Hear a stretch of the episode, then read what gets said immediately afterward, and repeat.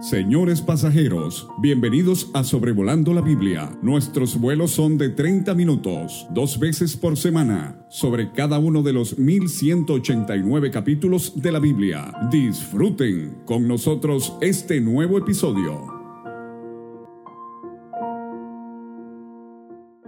Les saluda David Alves Padre desde Zamora, México, con el episodio 311 de Sobrevolando la Biblia en Primero de Reyes capítulo 18. Ahora, eh, hay dos menciones de los tres años y medio de esta hambruna que hubo en Israel por falta de lluvia. Lucas 4, versículos 25 y 26, el mismo Señor Jesucristo dijo, en verdad os digo que muchas viudas había en Israel en los días de Elías, cuando el cielo fue cerrado por tres años y seis meses, y hubo una gran hambre en toda la tierra, pero a ninguna de ellas fue enviado Elías, sino a una mujer viuda en Sarepta de Sidón. O sea, esto no fue un fenómeno natural, una sequía por cuestiones cíclicas de precipitación o algo así. Esto fue una disciplina divina el cielo fue cerrado. ¿Por quién? Por Dios. Pero a la vez vemos lo que dice Santiago en su epístola capítulo 5 versículo 17. Elías era hombre sujeto a pasiones semejantes a las nuestras y oró fervientemente para que no lloviese. Y no llovió sobre la tierra por tres años y seis meses. Y otra vez oró y el cielo dio lluvia, y la tierra produjo su fruto. La duración del ministerio público de nuestro Señor Jesucristo fue de más o menos tres años y medio, así como este periodo en el testimonio de Elías a la nación. Pero de manera más precisa, una de las mitades de la tribulación dura eh, durará tres, tres años y medio. De hecho, mucho se ha especulado si uno de los dos testigos de Apocalipsis 11, que a mi parecer eh, testificarán para Dios durante la primera mitad de la tribulación, o sea, empezarán su ministerio poco después del rapto y serán muertos por la bestia, el anticristo, eh, pero tres años y medio van a testificar para Dios en esos tiempos tan difíciles del porvenir. Y como he dicho, se especula que uno de ellos será Elías. Eso eh, no lo dice la Biblia, pero el hecho de que uno de, eh, el hecho de que ellos pueden hacer que se detenga la lluvia hace pensar a algunos que será Elías. Pero dice el versículo 1, pasados muchos días, Elías ha estado en Sarepta, vino palabra de Jehová a Elías en el tercer año. Ahora, eh, Charles Ryrie en su Biblia anotada sugiere que Elías estuvo seis meses escondido en Kerit y tres años en Sarepta. Eh, pero el, mensaje divino es, ve, muéstrate a Acab, y yo haré llover sobre la faz de la tierra. Fue pues Elías a mostrarse a Acab y el hambre era grave en Samaria.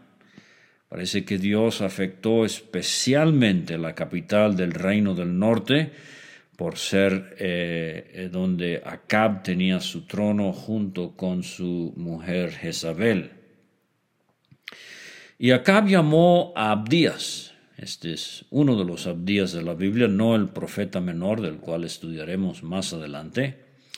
Pero él era, e, este Abdías era mayordomo de Acab y era en gran manera temeroso de Jehová. Este, un elogio eh, divinamente inspirado eh, pone el escritor aquí acerca de este Abdías. Sabemos muy poco de él, pero qué bonito testimonio temeroso en gran manera de Jehová. Ahora, eh, es interesante que Abdías se quedó en el reino del norte. porque otros en su devoción al Señor se fueron del norte al sur, segundo de Crónicas 11, versículos 13 a 16 nos dice que los sacerdotes y levitas que estaban en todo Israel, en el norte, se juntaron a él desde eh, todos los lugares donde vivían, porque los levitas dejaban sus ejidos y sus posesiones y venían a Judá y a Jerusalén, pues Jeroboam y sus hijos los excluyeron del ministerio de Jehová. Y él designó sus propios sacerdotes para los lugares altos, lo que hemos visto de Jeroboam. Y dice el versículo 16 de ese capítulo, tras aquellos acudieron también de todas las tribus de Israel los que habían puesto su corazón en buscar a Jehová, Dios de Israel, y vinieron a Jerusalén para ofrecer sacrificios a Jehová, el Dios de sus padres. O sea, que algunos como Abdías tuvieron la convicción de quedarse, otros como estos de los que hemos leído en 2 Crónicas 11, tuvieron la convicción de irse. Sea como fuere, debemos florecer donde Dios nos haya plantado. Pero estar en el centro de la voluntad de Dios. Recuerdo mucho, en una ocasión tuve oportunidad de estar en Malasia, en el lejano oriente, para unas conferencias bíblicas y me contaron de una hermana australiana que cuando se dio la invasión del el ejército japonés a Malasia, todos los misioneros eh, decidieron embarcarse en cuanto pudieron y salir de Malasia. Y trataron de convencerla a ella, pero esta joven soltera, sirviendo al Señor en Malasia, ella dijo, el Señor no me ha indicado que yo debería irme. Si les ha indicado a ustedes, bien, pero yo por lo pronto me quedo. Bueno, me contaron que el ejército japonés tomó control de su departamento, de su apartamento de esta joven señora, señorita. Y por varios meses lo único que la dividía a ella de cuatro soldados japoneses era una cortina y jamás le faltaron el respeto y más bien la cuidaron y ella salió ilesa de esa experiencia y pudo ser, seguir sirviendo al Señor, mientras que a los otros que se fueron ya no los dejaban regresar. Entonces, unos se van, otros se quedan, pero qué bueno estar en el centro de la voluntad de Dios. Versículo 4 cuando Jezabel destruía, y lea la carta de Cristo a Tiatira en Apocalipsis 2, hay otra Jezabel allí, esa mujer, dice Cristo a la iglesia. Bueno, esta mujer Jezabel aquí es una mujer muy, muy perversa pero eh, cuando ella destruía a los profetas de Jehová, Abdías tomó a cien profetas y los escondió de cincuenta en cincuenta en cuevas y los sustentó con pan y agua. Ahora uno no puede sino pensar en otro, que sustentó a una multitud eh, se recostaron por grupos de ciento en ciento y de cincuenta y cincuenta, y el Señor Jesucristo les proveyó pan en su hambre que tenían. Muy interesante que Marcos es el único que nos dice que en esa ocasión el Señor Jesucristo los hizo recostar sobre la hierba verde, que era lo que hacía falta aquí en Primero de Reyes 18.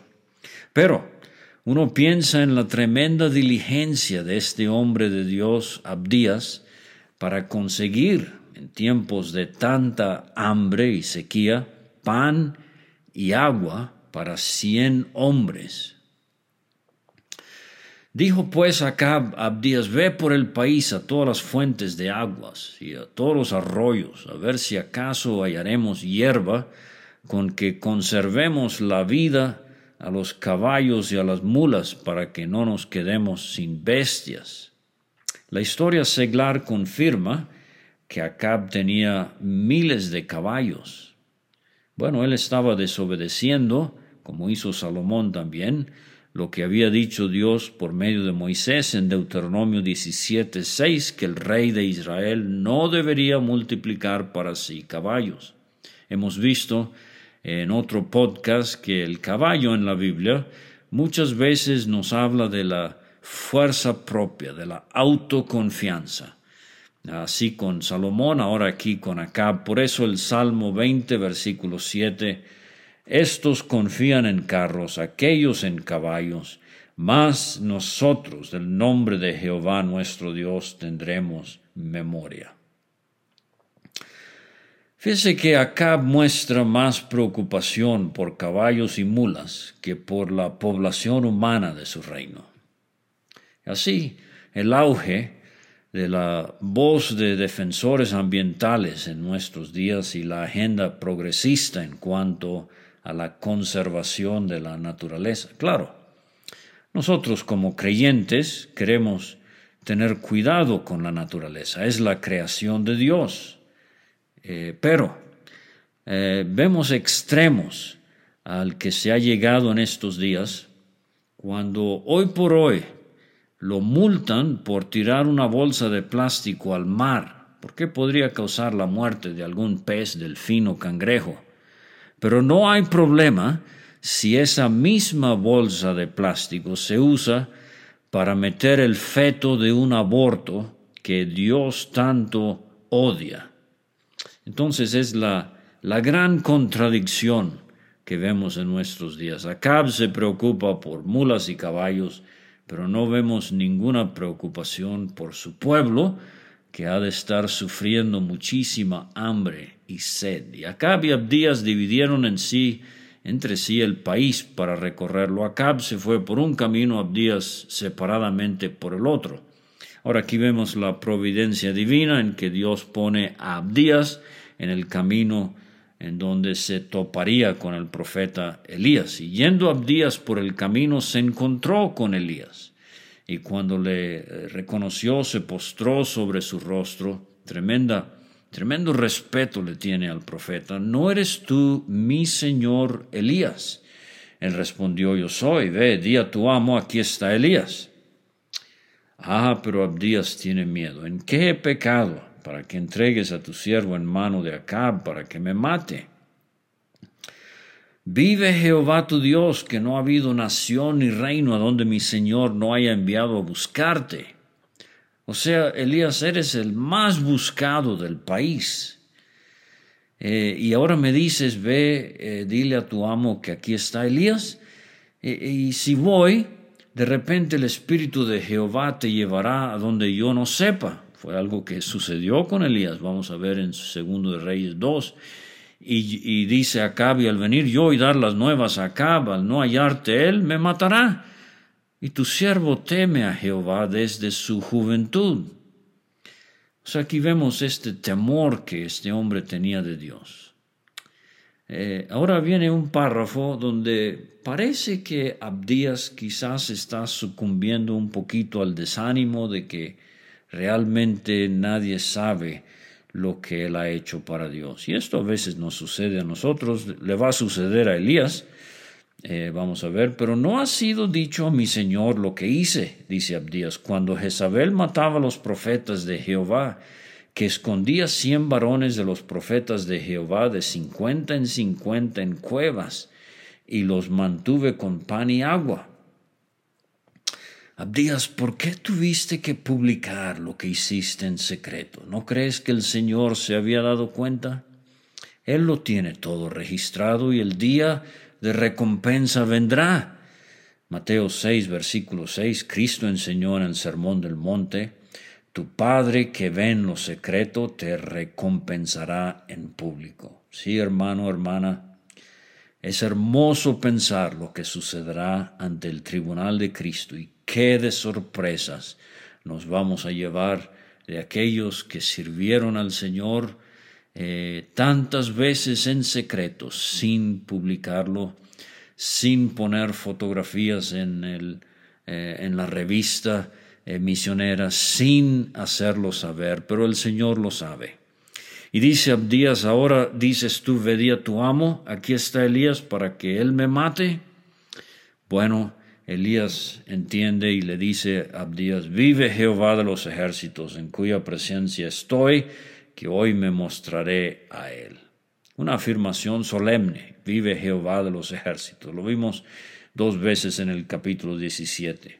Una manera de juramento. Entonces Abdías fue a encontrarse con Acab, le dio aviso y Acab vino a encontrarse con Elías. Cuando Acab vio a Elías, le dijo, eres tú el que turbas a Israel. Esto fue lo que se dijo de Acán, allá en el libro de Josué, pero Acán había pecado, no Elías, el que turbaba, eh, dice Elías a Israel, eh, es, eres tú, la casa de tu padre, o sea, hombre eh, dejando los mandamientos de Jehová y siguiendo a los Baales. Esta era la razón del el hambre, de la sequía. Los Baales, en plural, la cantidad de estatuillas, figuras, imágenes. Eh, vimos en Jueces 8:33 Baal Berit. Eh, vamos a ver en Segundo de Reyes 1, versículo 2, Baal Zebub. Nos hace pensar en el catolicismo con su sinfín de vírgenes, 35 en México por lo menos.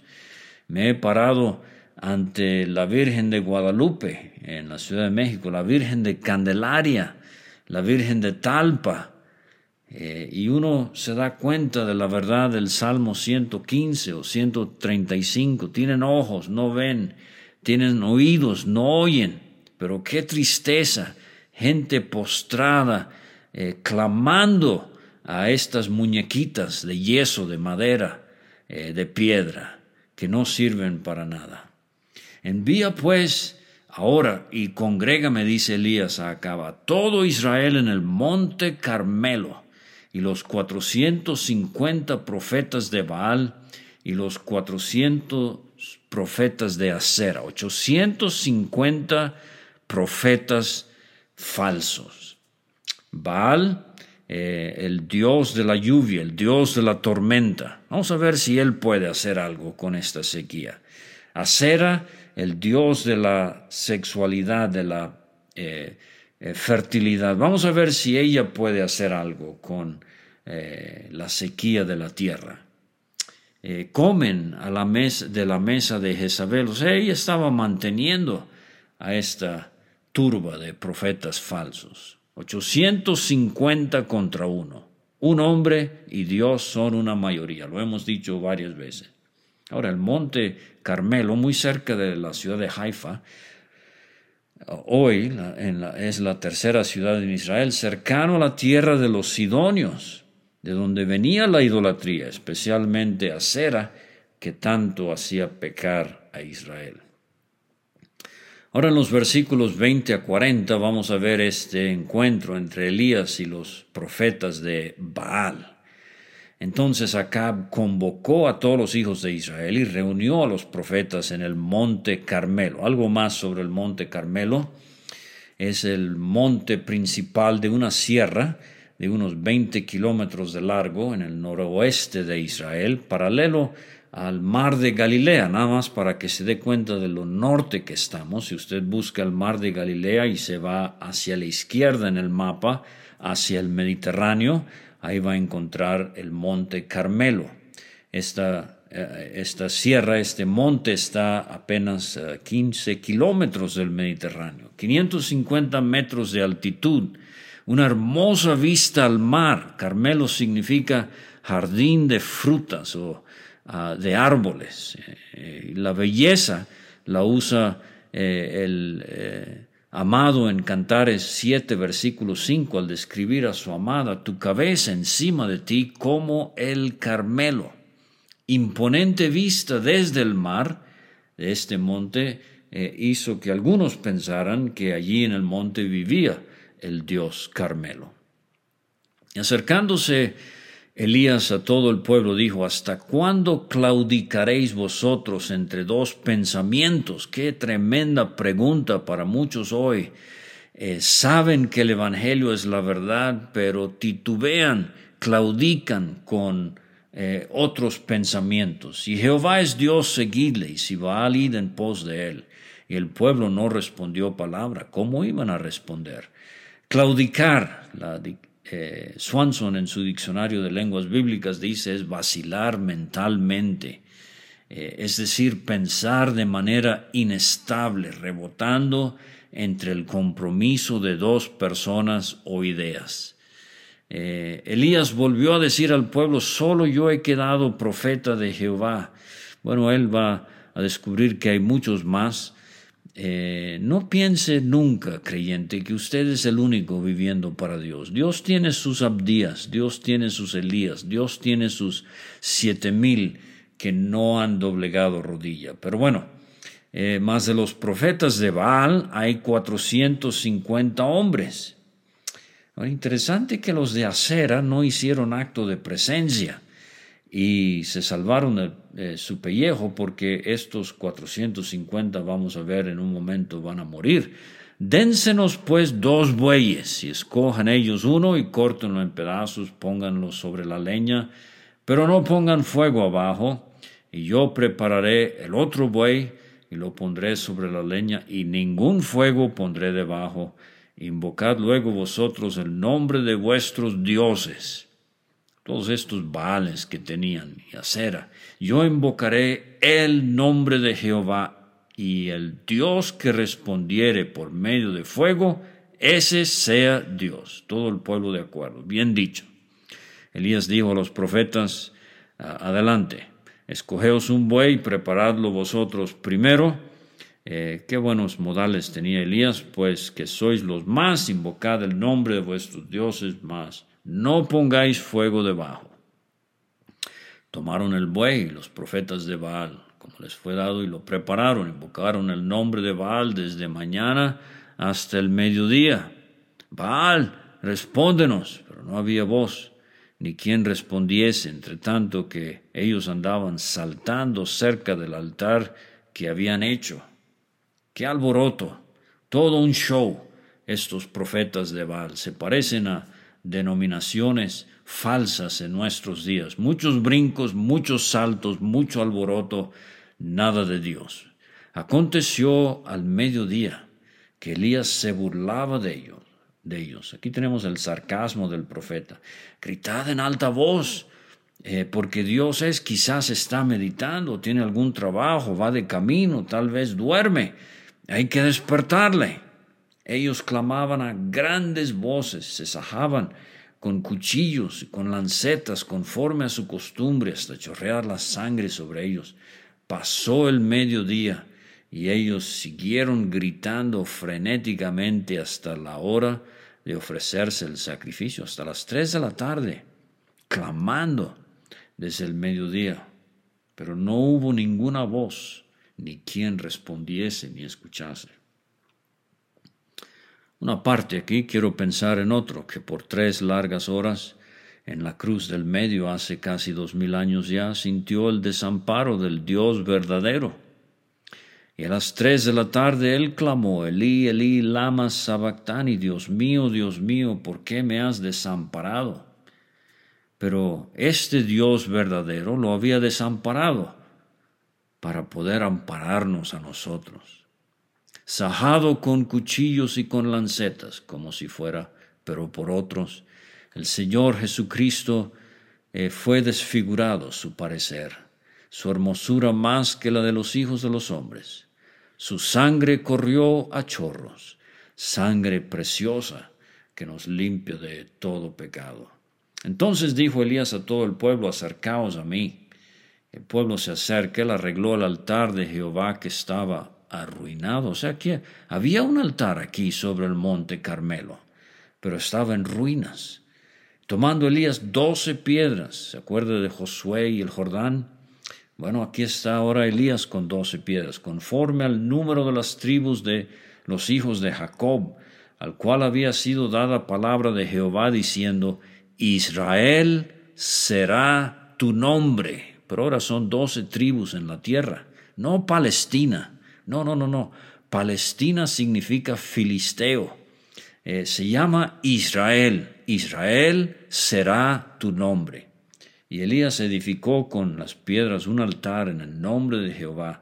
Hizo una zanja, no en su cuerpo, sino alrededor del altar, en que cupieran dos medidas de grano y pensamos en la vida de nuestro Señor Jesucristo. Y preparó la leña y cortó el buey en pedazos y lo puso sobre la leña y dijo, llenad cuatro cántaros de agua y derramadla sobre el holocausto. O sea, la carne iba a estar mojada, la leña también, hacedlo otra vez. Y la tercera vez, doce cántaros de agua, doce piedras, doce cántaros de agua, el número eh, muy sugestivo de la nación de Israel. De manera que el agua corría del altar. Ahora no corre sangre de Elías, sino corre el agua del altar. También se había llenado de agua la zanja. Y cuando llegó la hora de ofrecerse el sacrificio, se acercó el profeta Elías, dijo, Dios de Abraham, Isaac y de Israel, sea hoy manifiesto que tú eres Dios en Israel y que yo soy tu siervo y que por mandato tuyo he hecho todas estas cosas. Respóndeme, Jehová, respóndeme, para que conozca este pueblo que tú, oh Jehová, eres el Dios, y que tú vuelves a ti el corazón de ellos. Y cayó fuego de Jehová, consumió el holocausto, la leña, las piedras, el polvo, y aún lamió el agua que estaba en la zanja. Fue una obra divina. Dios estaba vindicando a Elías, Dios estaba satisfecho. Ah, en la cruz del Calvario hubo otra obra. No se vio el fuego literal, pero allí el fuego ardió en el alma santa de nuestro Señor Jesucristo, y Dios estuvo satisfecho con la obra que él hizo y lo resucitó el tercer día. El pueblo lo vio, se postraron, dijeron, Jehová es el Dios, Jehová es el Dios. Entonces Elías les dijo, prended a los profetas de Baal.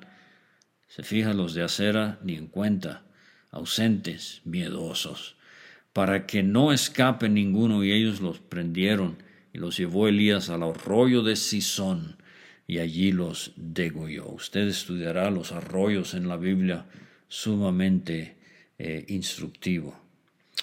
Bueno, versículos 41, 48, Elías ora por lluvia. Oró para que cesara la lluvia hace tres años y medio, ahora va a orar para que llueva. Elías dijo a Acab, sube, come y bebe, porque una lluvia grande se oye. Acab subió a comer y a beber. Elías subió a la cumbre del Carmelo y postrándose en tierra, puso su rostro entre las rodillas. Y dijo a su criado, sube ahora y mira hacia el mar, el mar Mediterráneo, allí de donde venían las nubes que traían la humedad para los aguaceros en Israel en marzo y en octubre. Y él subió y miró y dijo, no hay nada. Y él le volvió a decir, vuelve siete veces, dos veces, tres veces, cuatro veces. La séptima vez dijo, yo veo una pequeña nube como la palma de la mano de un hombre que sube del mar. Le dijo, ve y acá, unce tu carro y desciende para que la lluvia no te ataje. Y aconteció estando en esto, que los cielos se oscurecieron con nubes y viento, y hubo una gran lluvia. Había habido una gran hambre, ahora es una gran lluvia, y subiendo acá vino a Jezreel. Termina el capítulo con este formidable versículo. Versículo 46, la mano de Jehová estuvo sobre Elías, el cual ciñó sus lomos y corrió delante de Acab hasta llegar a Jezreel. Dios le dio a Elías la fuerza sobrenatural para correr casi 30 kilómetros. Que Dios nos dé a nosotros la fuerza necesaria para correr la vida cristiana sin desmayar ceñidos los lomos de nuestro entendimiento, que podamos correr, puestos los ojos en Jesús, el autor y consumador de nuestra fe. Hebreos 12.2. Pero quiero volver al versículo de Santiago 5. Otra vez oró y el cielo dio lluvia. Siete veces hemos leído, el criado tuvo que asomarse al Mediterráneo. La importunidad en la oración. Elías no se quedó en la petición cinco o en la súplica número seis. Hemos leído a la séptima. ¿Cuántas veces ha orado usted por sus hijos que no son salvos? ¿Cinco? ¿Seis? ¿Sesenta? ¿Seiscientos? No se rinda. Elías dice, otra vez oró.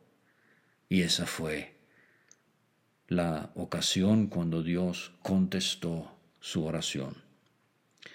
Mi abuelo se llamaba Héctor Alves en el Canadá. Él contaba de una señora Goff en Estados Unidos, en el estado de Portland, que eh, en el estado de Oregon, perdón, que nunca vio a ninguno de sus hijos alcanzados por la gracia de Dios mientras ella vivía, pero oró fervientemente por ellos hasta el fin de sus días. El día de su entierro, junto a su sepulcro, creyó el primero, y luego otro, y otro, y otro. Sus hijos, sus nietos, sus bisnietos, salvos por gracia. Otra vez oró. Quiero animarle a que nutra su vida de oración, a que persevere ante el trono de la gracia y espere ver esa séptima cuando Dios contestará lo que usted tanto anhela ver en sus días. Que el Señor nos ayude.